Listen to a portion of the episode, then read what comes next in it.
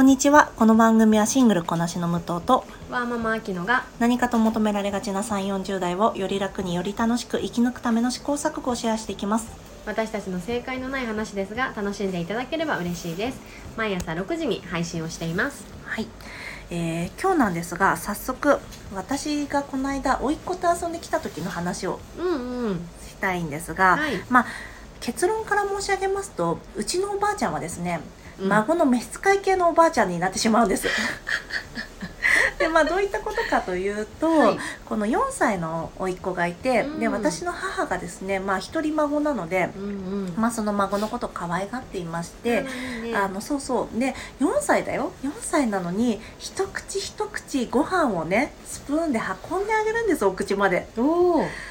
で「えお母さん大丈夫だよ。もう自分で食べれると思うからそのままにしてあげて」とか。でまだお口の中にご飯が入ってる時もずっとなんか次のフォークを構えてるわけ。でいやそんなのしないで。でその時にあの我が家あの佐賀牛のステーキかなんか食べてたんです。よ。ねめっちゃいいもの食べてるじゃん。なんかねあれで何でしたっけ？テレビショッピングで。あそうテレビショッピングで。だからそんなめっちゃいいものがある時だからさうんてほしいの母にもうん冷めないうちにね、うんうん。私がせっかく焼いたステーキ、うん。だからこの「えお母さん私変わるからあの私が甥っ子に食べさせとくから、うん。お母さん食べなよ食べなよ」って言うんだけど全然食べなくて、うん。でその子がお口もぐもぐもぐもぐまだやってる時にもう次のフォーク構えてお肉を お口の近くに置いてるのよ。え何？4歳で佐賀牛食べてんの？そうそうそう。まあ、たまたまだったんそれも衝撃だけどね。そうそう、たまたまね、その時は。そう。でさ、そんなことさ、まあ。4歳だからナイフとフォークが使えないから、うん。あの切ってあげるまではしたらいいんだけど一口大にしたものはさもうフォークで食べたらいいしさご飯もよ保育園とかでも食べてるわけじゃん。日頃のその親御さんとの食事は自分で食べてんのかな？おそらくそうだと思う。だからうちのおばあちゃんがうちのおばあちゃん私の母がね、うんうん。やってあげちゃいすぎちゃうのよね、なるほどね。でしかもさ私も良くないの。私も、喉乾いてない？お水持ってこようか。っていう先回りおばさんなのよ。でもさすごいね。よくないじゃん。あの、よくあるのがさ「あー喉乾いた」みたいなさ「うんあ喉乾いたじゃ分かんないよ」とか「喉乾いたらどうするの?」って言って「お水汲んでくる」とかおあのお姉さんにあのお店いたらねお姉さんにお水くださいって言うとかそういうのを自分でやらせておかないとさ、うん。あと15年ぐらいでさ家出て行かせなきゃいけないんだからさ。15年間ではできると思うけどね。そうね。ね15年間ではもちろん大丈夫だと思うけど。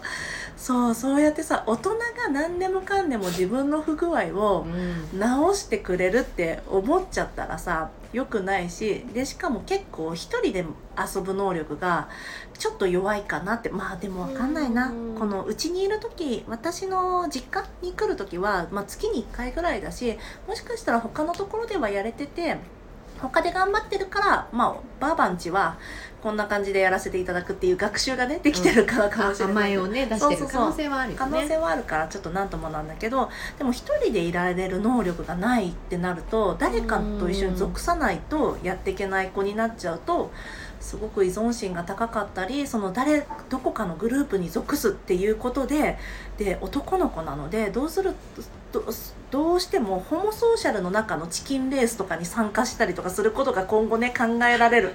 そうなってくるとスシローの動画の犯人みたいな犯人とは言わないです。よスシローの動画をね拡散するタイプのボーイになってしまうんじゃないかとね私は懸念してるんですよ すごい想像力だよね。そうなの。でもさありえるよ。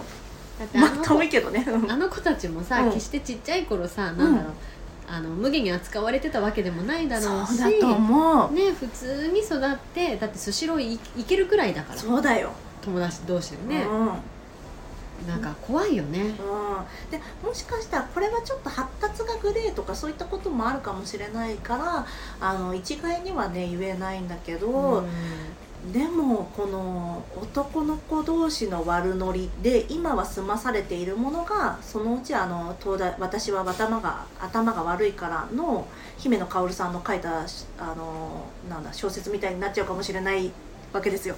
そあのの小説の内容を簡単にその小説の内容はですねあのこれ実際にあった事件を元にしてるんだけどあの5人の東大東大と、まあ、結構学歴の高い男の子たちが1人の次第のちょっとえー彼女は頭が悪いからって言われるような大学うんの女の子たちに両辱を働いたっていううんそう事件があったんですけどそういったことにねそういうなんて言うんだろう誰かがやってくれることによって変な万能感をね覚えてほしくないのよね。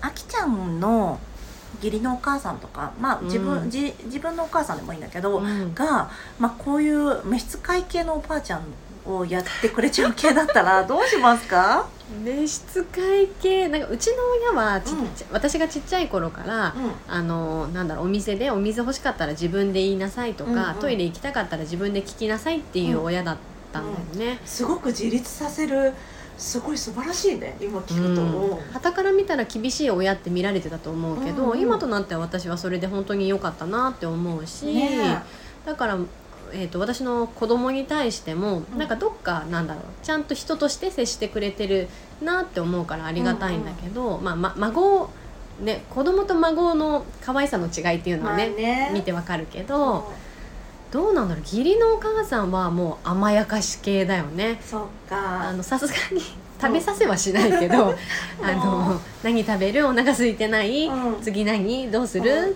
ていう。まあなんかそれはシンプルに親あ私から見てると、うん。あの可愛がってくれてありがたいなって思ってはいたけど、うん。今の武藤の話を聞いてて、うん。確かに危機感を感じなきゃいけないところはあるよね。そうね。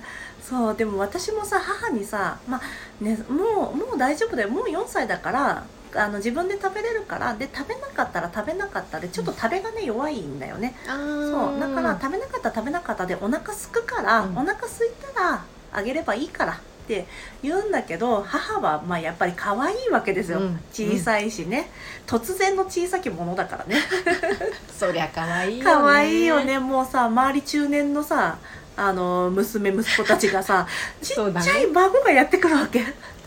そりゃ可愛いからね、うん。母の喜びなんだとしたら月に1回だし、うんうん。あのーね甥っ子が、まあ、どうなっちゃうかわからないが それは月一回だからね。そう月に1回だからまあ大丈夫かと思ってはいるんだけどうん。ちょっとまあそういうさお母さんも私見たことあるから召使い系のお母さんにならないようにとか召使い系おばさんにもおばねにならないようにも気をつけなきゃなと思ったんだよね。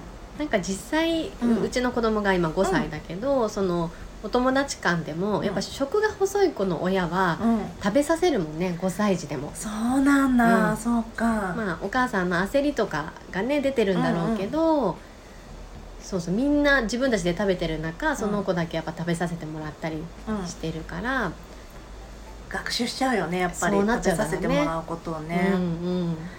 そうでもそうなってくるとフォークあの12歳ぐらいからスプーン握る力がとかっていうのをやっていくと思うんだけどその積み重ねがさ、保育園でやったけどご家庭ではっていうことになったりもするからあさこのなんとも難しいよね。でも焦るお母さんの気持ちもわかるしね。そのやっぱり保育園とかその、の様子とかを見てると、うん。家庭のなんだろう教育方針っていうのは感じるものなのかな？うん私はねそんなに直接じゃないんだけど、あの私のなんだろううん施設の中だとそうねないろんな随所に 出てますね。そうこれこれはちょっと別の話にしたいんだけど小学生のお兄ちゃんがいるご家庭であのここでもあの3呼びさせてくださいっていう、はい。自分の子供のことをあー。3呼びさせてくださいっていうお母さんがいらっしゃって、まあ、うんなんでかっていうと、まあ、保育園ではそうしあ小学校ではそうしてるのでっていうことがあってちょっとそれはお友達のことを、お友達のこともだし自分の子供のことも呼び捨てされてるのをちょっと聞いたんだって自分のお子さんがあ「何々?」って呼び捨てされててまあ多分この小学校のお兄ちゃんたちのルールからすると「おおや?」と思ったっていう。うんうん。これちょっとまた別の回で話しましょうか。う。ん面白そう。ね。では今日も最後まで聞いてくださりありがとうございます。この番組はスタンド FM と各各種ポッドキャストで配信しています。ご質問やご相談はリンクにあります。Twitter アカウントと FA あスタンド FM のレターでお願いいたします。皆さんのフォローやご意見いただけますと大変励みになりますのでどうぞよろしくお願いします。ではまた次回失礼いたします。